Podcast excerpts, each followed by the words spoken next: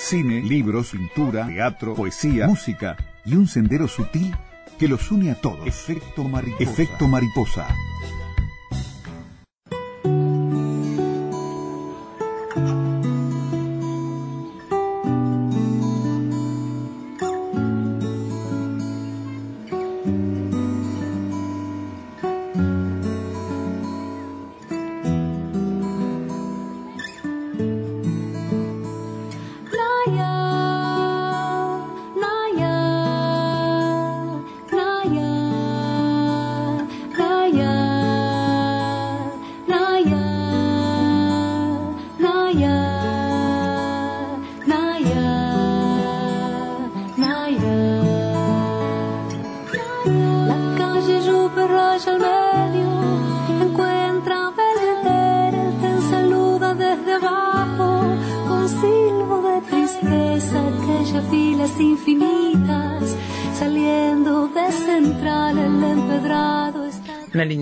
Versión del Tiempo está después, una de las canciones más mágicas de Fernando Cabrera, una versión por Lucrecia Pinto, Chino Capici, Juan Finger, Lucas Wilders, y que es parte del disco Desencajado, Filosofía más Música, editado en 2015.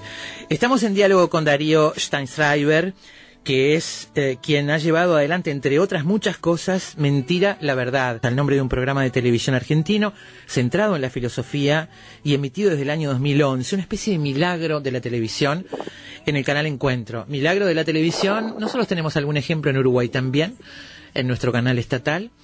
Eh, hablar de filosofía en televisión parece una empresa un poco difícil y me imagino que aquí el titular de esta idea se lo habrá planteado alguna vez. Difícil para la televisión, difícil para la academia hablar de los divulgadores, aceptar a los divulgadores. Darío, ¿cómo estás? Bienvenido, buenas tardes. bueno, qué lindo. ¿Cómo estás? Aparte, haber escuchado eh, que empiece la nota con, con el tema de Cabrera, o sea que nosotros desencajados lo venimos haciendo hace cinco años y este siempre estábamos a la expectativa de cómo sonaría la canción de Cabrera cuando hiciéramos la obra en Montevideo, ¿no?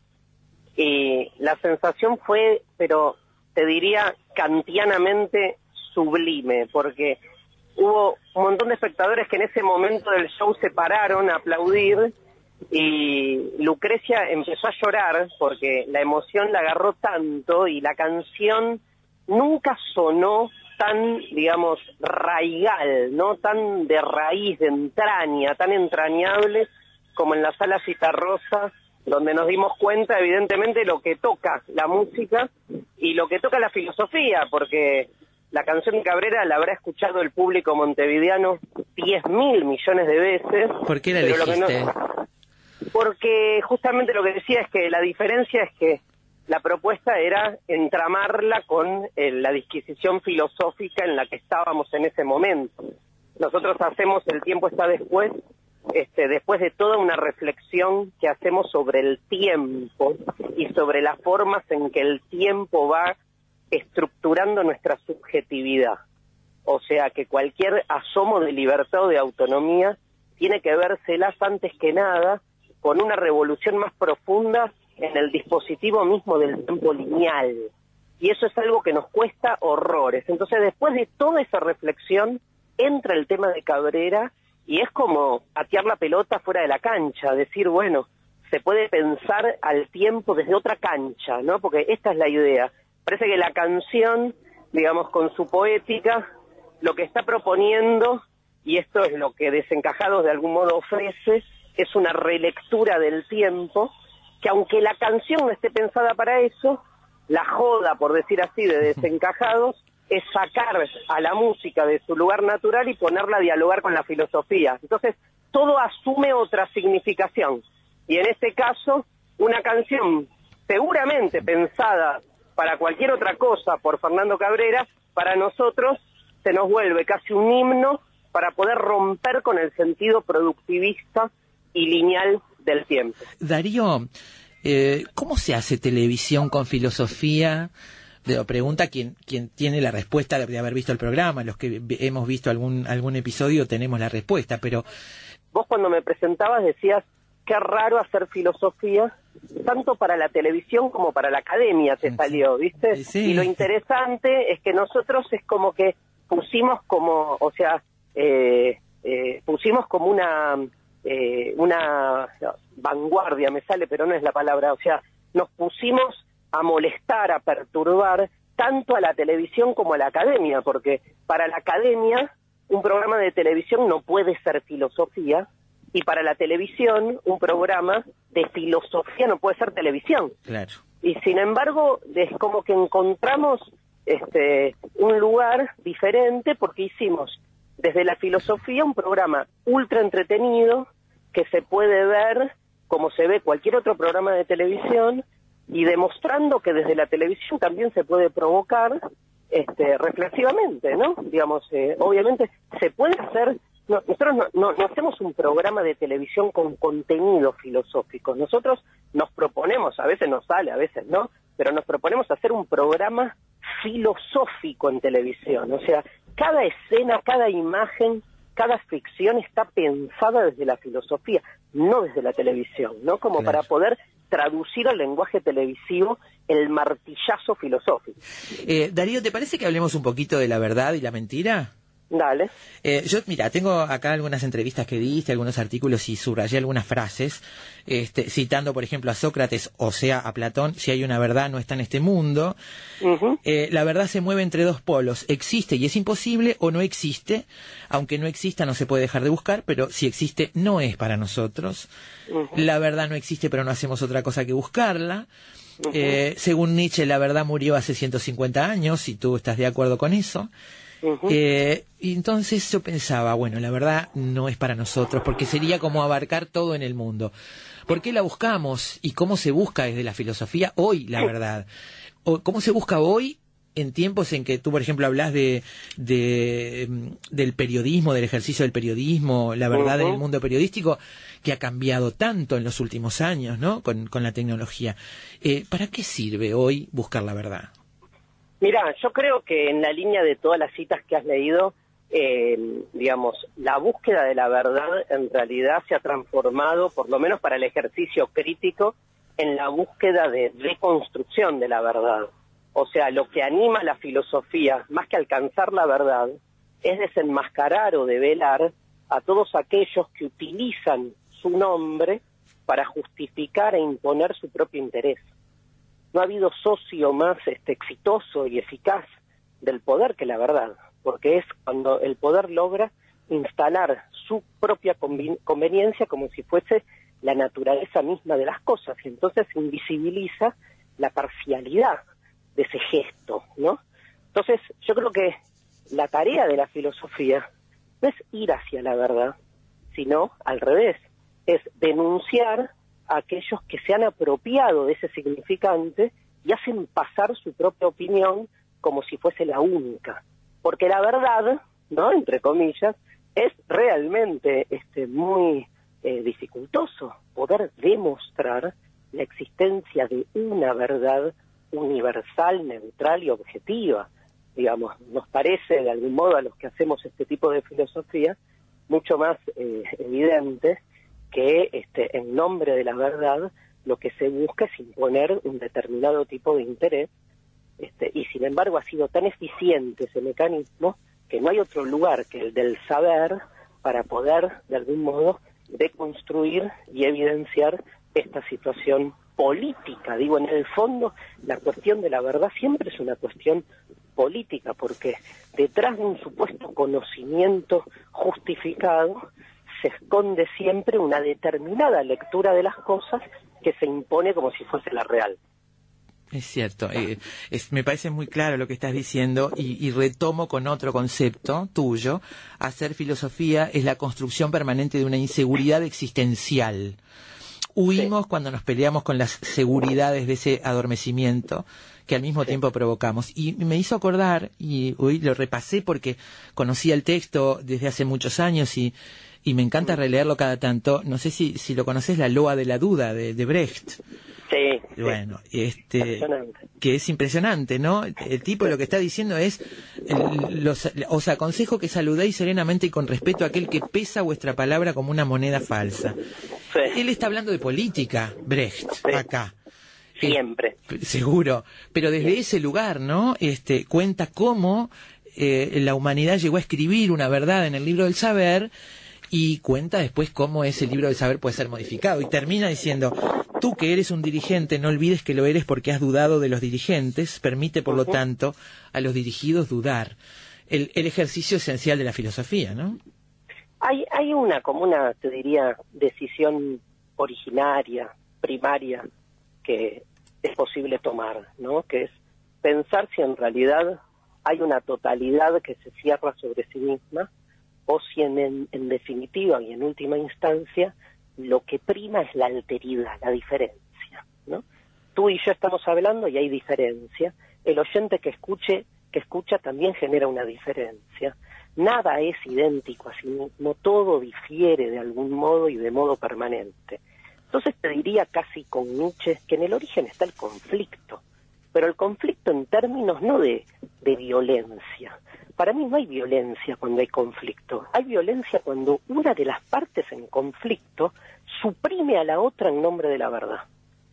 Es al revés, o sea, yo le temo más a esa violencia solapada que impone una lectura y oprime a todas las lecturas divergentes en nombre del conocimiento. Entonces, desde esa perspectiva, creo que la filosofía debe recuperar ese conflicto originario, esa diferencia, debe mostrar que todo lo que se presenta de modo seguro, certero, sí, ordenado, en realidad está todo el tiempo encubriendo una diferencia que molesta, ¿no? Este, y me parece que revelar esa diferencia, obviamente nos genera una situación más angustiante, una situación más perturbante, una situación, digamos, este, eh, más intranquila, existencialmente hablando. Pero esta intranquilidad termina siendo un motor para una búsqueda permanente de esa diferencia.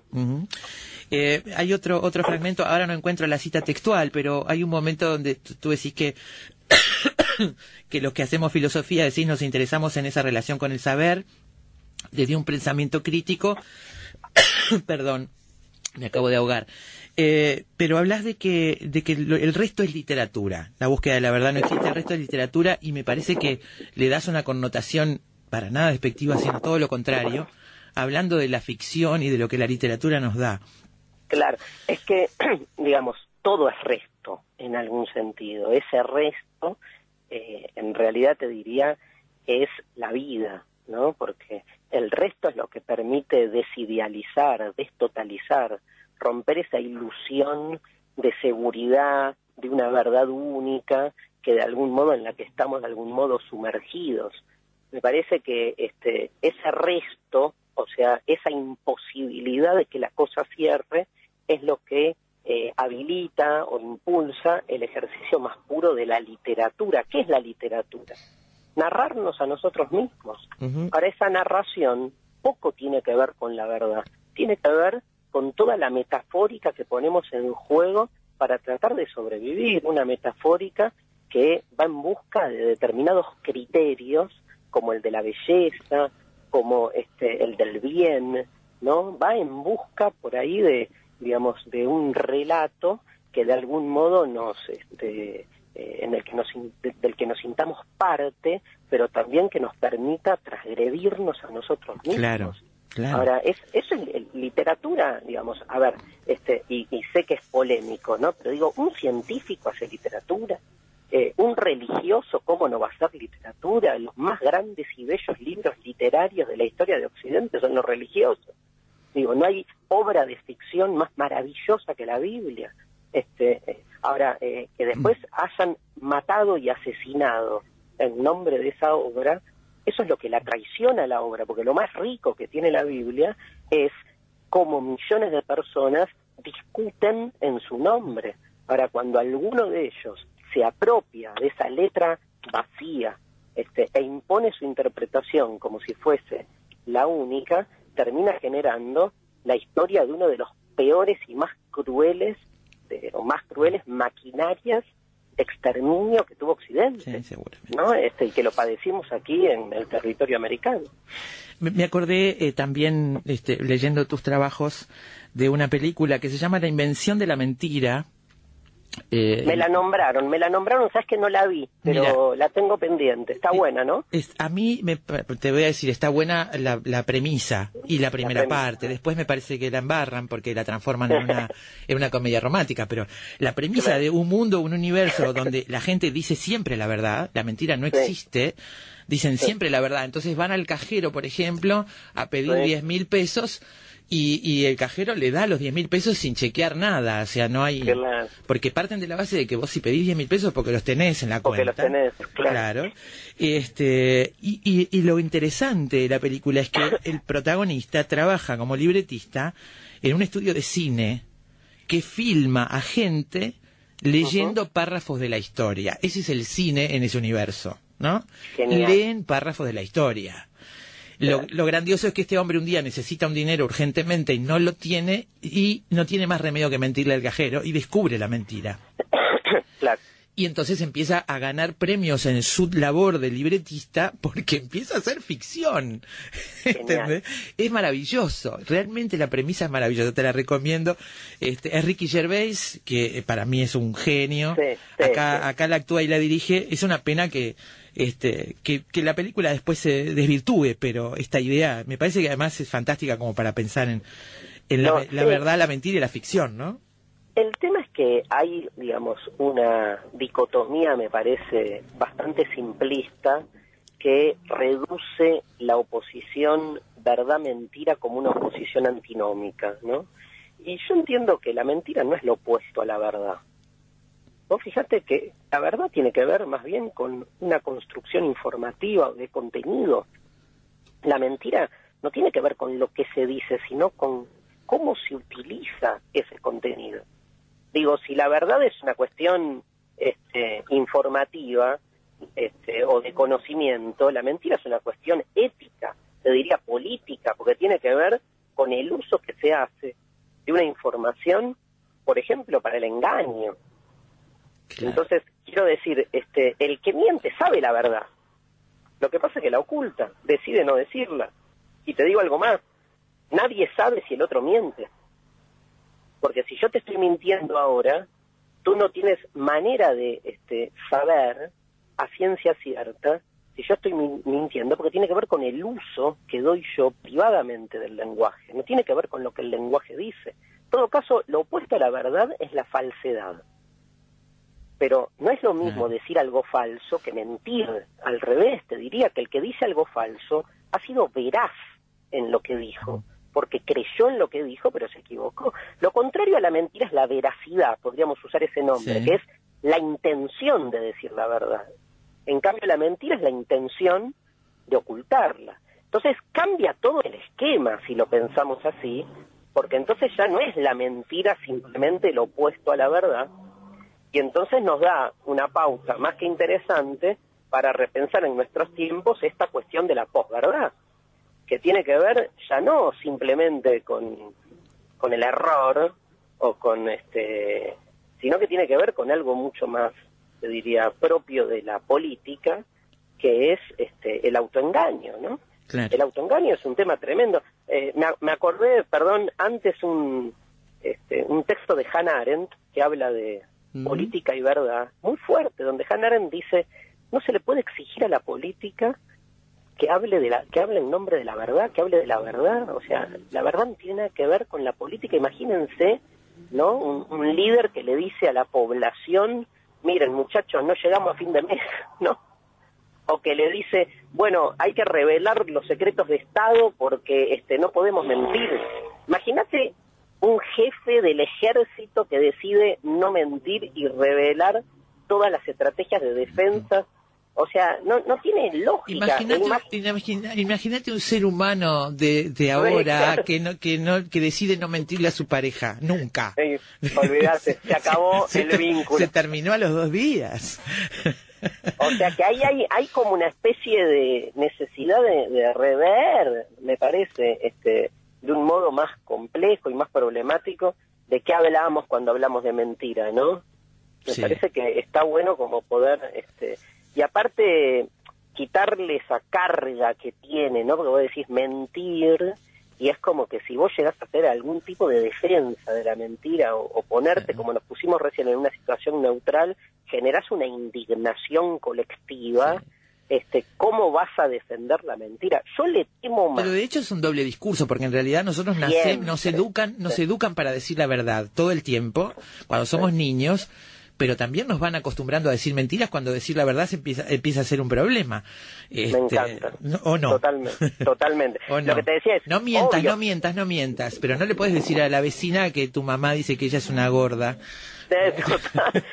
totalmente, totalmente como si fuera algo malo aparte, ¿no? Gorda como como como insulto. Seguro. Este, pero le, yo le tengo más miedo a los que siempre vienen y te hablan en nombre de la verdad que a los que te mienten, porque siento que a los que vienen abanderados en nombre de la verdad o son unos ignorantes o te están cagando directamente, ¿viste? Entonces, le temo mucho más a ese discurso purista que aquel, digamos, que como diría Nietzsche, demasiado humano se muestra a sí mismo con sus contradicciones.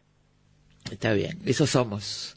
Eso, somos. Amigos Darío Stansriver, Mentira la Verdad, filósofo argentino, eh, productor y conductor de este programa de televisión, Mentira la Verdad y en efecto mariposa.